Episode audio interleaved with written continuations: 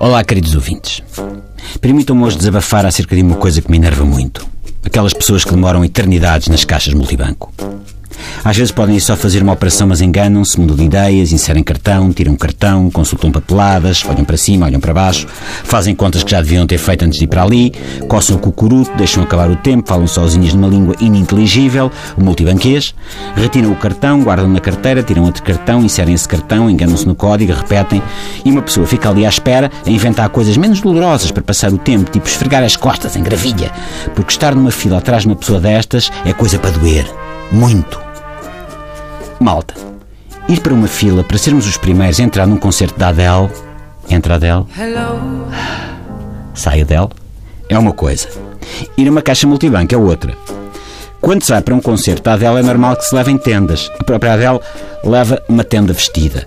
E nós, os comuns mortais, os meros agradecidos fãs, levamos tendas para passar a noite. Mais um saquinho de cama e a coisa dá-se uma noite ao relento e depois ficamos colados às grades ali em frente do palco a gritar Adele, Adele, hello, hello, I'm just a fan, make me a fan e tal. Mas eu não quero ter de levar tendas e sacos de camas para a fila do multibanco. Há sinais de alarme que me deixam instantaneamente alerta. Quando a pessoa que está no multibanco tem muita papelada na mão, é mau sinal.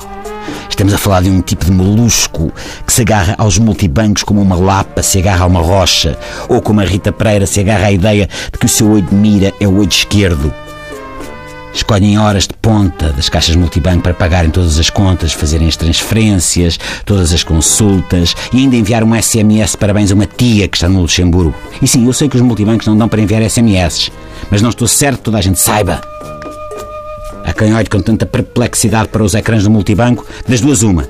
Ou está boquiaberto com o pouquíssimo dinheiro que tem na conta, o que é uma séria hipótese, ou então julga-se em frente a uma bimbi e está a tentar perceber em que botão é que se carrega para fazer um cabrito a padeiro.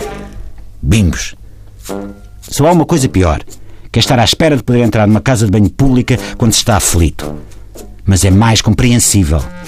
Às vezes é mesmo preciso passar algum tempo na casa de banho. E lá há necessidades fisiológicas como aconteceu com a Maria de Belém, que se fechou durante horas na casa de banho a chorar depois dos resultados das presidenciais. Coitado. Eu estou sempre, sempre do lado dos que perdem. Enfim.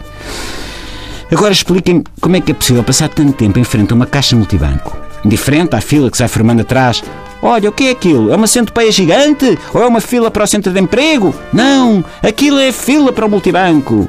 Não pode ser, Pips. Não monopolizem. Não sejam lapas do multibanco. Há lugares mais bonitos para passar uma tarde, coisas mais bonitas para ver. Tipo ficar a assistir, quando retiram o nome de um banco falido da fachada e põem o nome de um novo banco que daqui a uns tempos se calhar também vai dar o erro. O mundo é feito destes pequenos milagres. Vivam a vida. Até amanhã.